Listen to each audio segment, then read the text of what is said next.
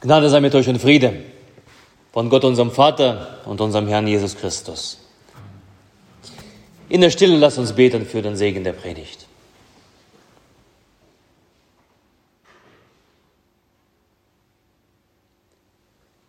Herr, dein Wort ist meines Fußes Leuchte und ein Licht auf meinem Wege. Amen. Seid barmherzig, wie auch euer Vater barmherzig ist. Die Jahreslosung dieses Jahres und zugleich das Motto unseres heutigen Gottesdienstes. Seid barmherzig, wie euer Vater barmherzig ist. Es sind zwei Dinge in diesem Satz. Das eine ist ein Imperativ. Seid barmherzig. Die Aufgabenstellung ist also klar und deutlich. Seid barmherzig.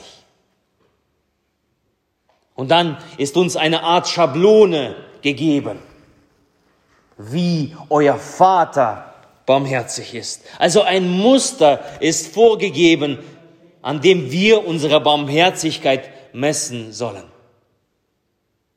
Seid barmherzig, wie der Vater barmherzig ist. Und dieses Muster sehen wir in besonderer Weise in dem Leben Jesu, in seinem Reden, in seinem Tun, in seinem Leben. Und Jesus sagt ja selbst, wer mich sieht, er sieht den Vater. Es gibt unzählige Berichte aus dem Leben Jesu, die als Vorbild für die Barmherzigkeit des Vaters dienen. Aber wenn ich persönlich an dieser Barmherzigkeit von Vater gezeigt durch Jesus denke, da fällt mir stets diese eine Geschichte ein, die ich als Kind schon hörte, die Geschichte mit dem Blinden. Der Blinde vor der Stadt Jericho. Da begegnet Jesus dem Blinden. Das Markus Evangelium gibt ihm sogar einen Namen. Bartimäus heißt er. Der Blinde, er hört vom Weitem, dass Jesus da ist. Und er fängt an zu schreien, Sohn Davids, Jesus, hab Erbarmen mit mir. Also Bartimäus, der Blinde, ruft nach Barmherzigkeit. Und das ist auch verständlich, denn Bartimäus lebt in einer gnadenlosen Welt. Die Welt kennt keine Barmherzigkeit. Es ist eine Welt, wo Menschen nach dem Status ihrer Gesundheit separiert und aufgeteilt werden. Er der Blinde ist dazu verdonnert, den ganzen Tag am Rande des Geschehens zu sitzen. Während die große Masse von Menschen wie ein Strom sich an ihm vorbei bewegt. Und er sitzt da, am Rande des Weges. In Abseits wurde er gestellt. Er kann nicht am öffentlichen Leben teilnehmen. Bartimäus ist ausgeschlossen weil er anders ist. Er ist nicht so gesund wie die anderen. Und inmitten dieser Welt nimmt Jesus sich seine an. Jesus hört Bartimäus. Er hört sein Schreien. Er sieht seine Not. Er sieht seine Ausweglosigkeit. Er ruft nach diesem Bartimäus. Lasst ihn zu mir kommen. Und auch wenn die Anonymität der Menge den Blinden am besten auf seinen Platz hätte verwiesen. Du hast hier nichts zu suchen, Bartimäus, geh wieder zurück.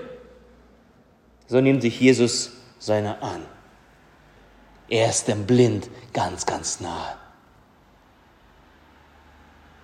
Der Blinde ist einer von vielen Menschen, die in dem Herz Jesu Platz gefunden haben. Jesu trennte nicht, er spaltete nicht, er suchte Nähe zu den Ausgestoßenen zu den Entrechteten. Und das ist für mich der Inbegriff der Barmherzigkeit. Also in einem Umfeld, das so gnadenlos ist, das so unbarmherzig ist, wendet sich einer dem anderen zu, sein Herz, und setzt damit ein Zeichen. Entgegen aller Gewohnheiten und aller Gepflogenheiten. Jesus ist im Herzen bewegt. Er wendet sich persönlich, unmittelbar, selbst diesen Menschen zu. Für die Welt war sein Gesundheitszustand ein Hindernis. Doch Jesus überwindet diesen. Er sucht Nähe, statt auf Distanz zu gehen. Ein großartiges Beispiel aus der Bibel für die Barmherzigkeit. Für die Russlanddeutschen war es im Zar russischen Zarenreich kein Zuckerschlecken von Anfang an. Die Katharina hat sie gerufen. Es gab mehrere Wellen von Russlanddeutschen, die nach, aus Deutschland nach Russland ausgewandert sind. Und was sie erlebten von Anfang an, Neid, Anfeindungen, das war von Anfang an, sie waren daran gewöhnt. Doch das, was die Roten, die sozialistischen Träumereien dann ab 1917 mit der Oktoberrevolution mit sich brachten, das toppte alles bis dahin Gekannte. Ein schleichender Prozess war das. Ein schleichender Prozess setzte dort 1917 ein, ein Prozess, der mit Separierung und Ausgrenzung begann. Er setzte dann fort mit der Entrechtung, mit der Unterdrückung, mit der Entmenschlichung und dann der Erlass des obersten Sowjet, wir haben das gehört, vom 28. August 1941, an den wir ja gestern, ja vor 80 Jahren gedacht haben.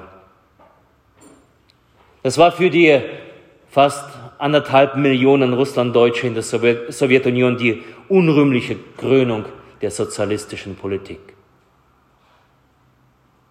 Unter Vorwand der Gefahrenabwehr wurden für ihre Nachbarn zu Verschwörern und zu Feinden erklärt, Dissidenten. Das haben wir gehört. Weil sie deutsch waren, ging also von ihnen Gefahr aus. Das wurde agitiert. Und der brave Sowjetbürger wurde durch die Propaganda ermutigt, die feindlichen Elemente zu melden, sie zu denunzieren, sie zu hassen. Stück für Stück fraß sich die Propaganda in die Köpfe und in die Herzen von Menschen hinein.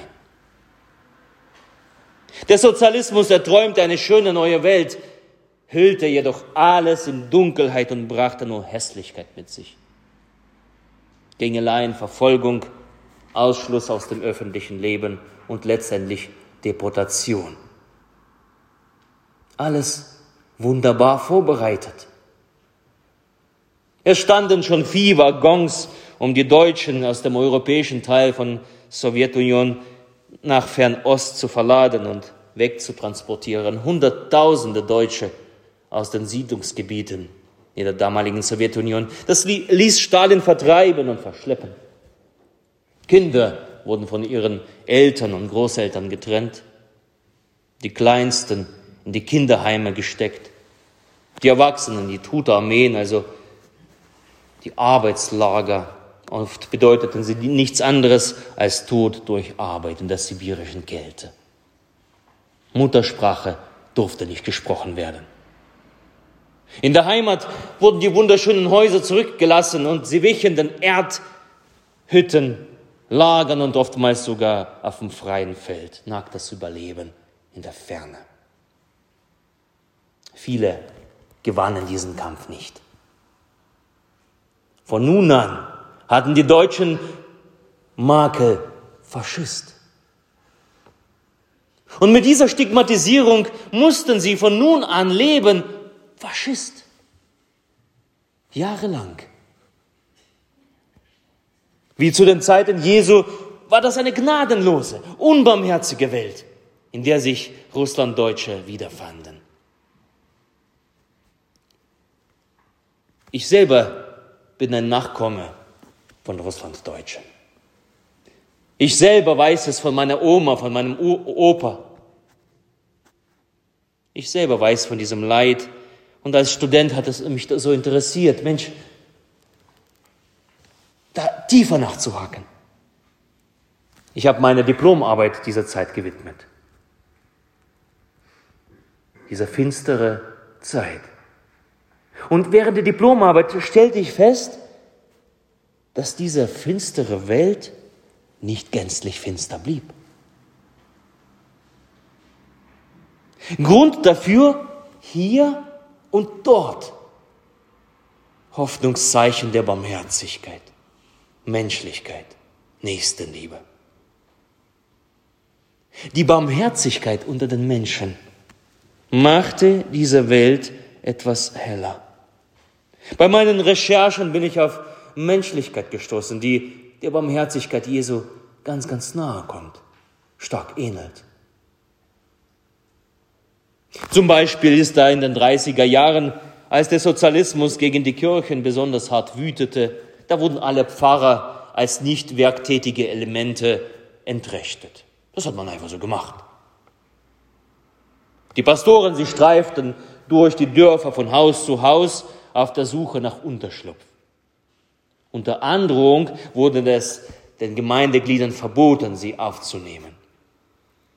Und da ist diese eine Geschichte aus dem Wolgagebiet. Da sieht ein Hausvater seinen Pfarrer.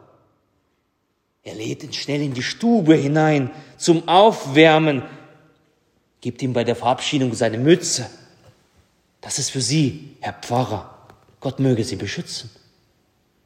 Pfarrer geht, nimmt die Mütze mit und findet darin ein Stück Brot, ein paar Kartoffeln, ein Ei, etwas Geld. Eine andere Geschichte aus den 40ern, eine junge Frau im Arbeitslager im Wald verirrt, halb erfroren, schlägt sich sich irgendwie durch bis zum nächsten Haus. Da wohnen Russen. Sie können sich nicht verständigen, weil sie nur Deutsch spricht. Das Mädchen ist für diese Russen, ist für diese Menschen im Haus der erklärte Feind. Doch die Hausleute, sie wärmen es, kümmern sich um dieses erfrorene etwas. Das erzählte mir diese junge Frau voller Dankbarkeit viele, viele Jahrzehnte später als eine alte Frau, schon hier in Deutschland.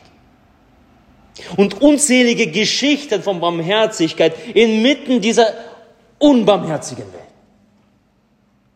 Diese kleine Hoffnungsgeschichten, sie trugen das ganze Volk durch die Kälte und durch das Dunkel der traumatischen Erfahrungen. Barmherzigkeit Gottes ist sichtbar geworden durch die Barmherzigkeit einzelner Menschen. Und Menschen haben Barmherzigkeit erlebt. Da hat tatsächlich jemand den Spruch von Jesus ernst genommen. Seid barmherzig, wie, wie euer Vater im Himmel barmherzig ist. Und aus vielen Geschichten wurde mir das so deutlich. Während die einen sehr laut und deutlich eine helle Zukunft propagierten und dabei die Welt in Brand setzten, übten die anderen in der Stille Barmherzigkeit, reichten die Hand, setzten sich für jemanden ein, teilten, so wie es ihnen ihr Herr Jesus Christus anbefohlen hat. Seid barmherzig, wie auch euer Vater barmherzig ist. Sie nahmen andere in Schutz Sie sagten Nein zum Unrecht. Diese kleinen Geschichten, diese, diese Geschichten der Barmherzigkeit haben den roten sozialistischen Moloch überdauert.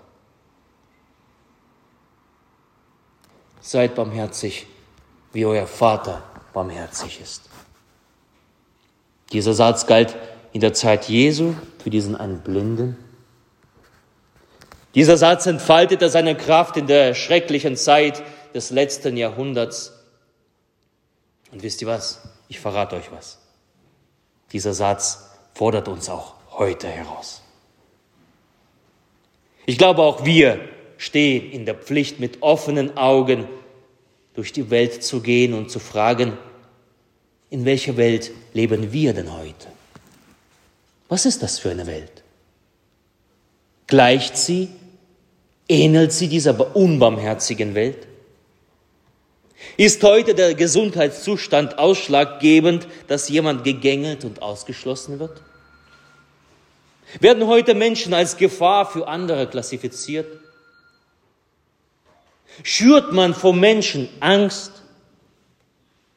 Welche Menschen in meinem Umfeld leiden unter dieser Bürde? Welche Menschen brauchen das dass ich mein Herz ihnen zuwende, dass ich für sie Wort ergreife, ihnen liebevoll und barmherzig begegne. Gibt es in meinem Umfeld Einsamkeit, Hoffnungslosigkeit, Auswegslosigkeit, Verzweiflung, der ich begegnen kann, so wie der Vater ihnen begegnen würde, wie Jesus? Wisst ihr, ich bin kein Freund von großen Worten und Parolen, dass wir jetzt losziehen und sagen, Mensch, lass uns jetzt die Welt retten. Oder sagen wir der Armut und Kampf an. Ich bin kein Freund von solchen Dingen.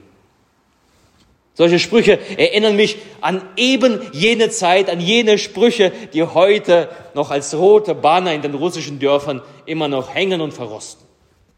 Solche Sprüche stehen da bis heute. Aber ich bin ein Freund von diesen kleinen Dingen vor Ort, persönlich, konkret.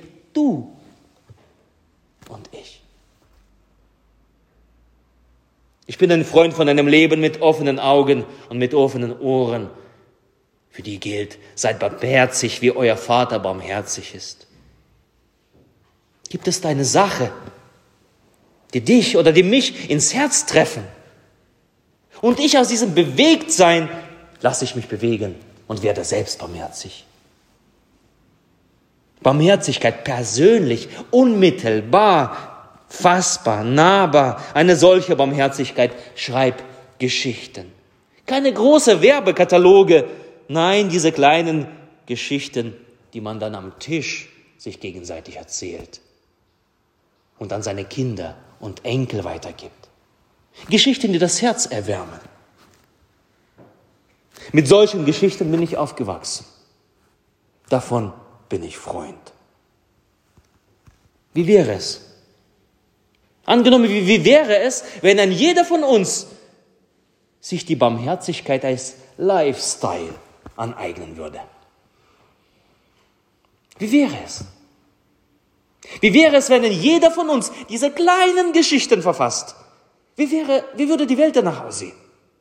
Ohne große Werbekampagnen, ja, mit, mit, mit, mit, mit Billboards und alles Mögliche, ohne Hochglanzheftchen und großen Aktionen und Protesten.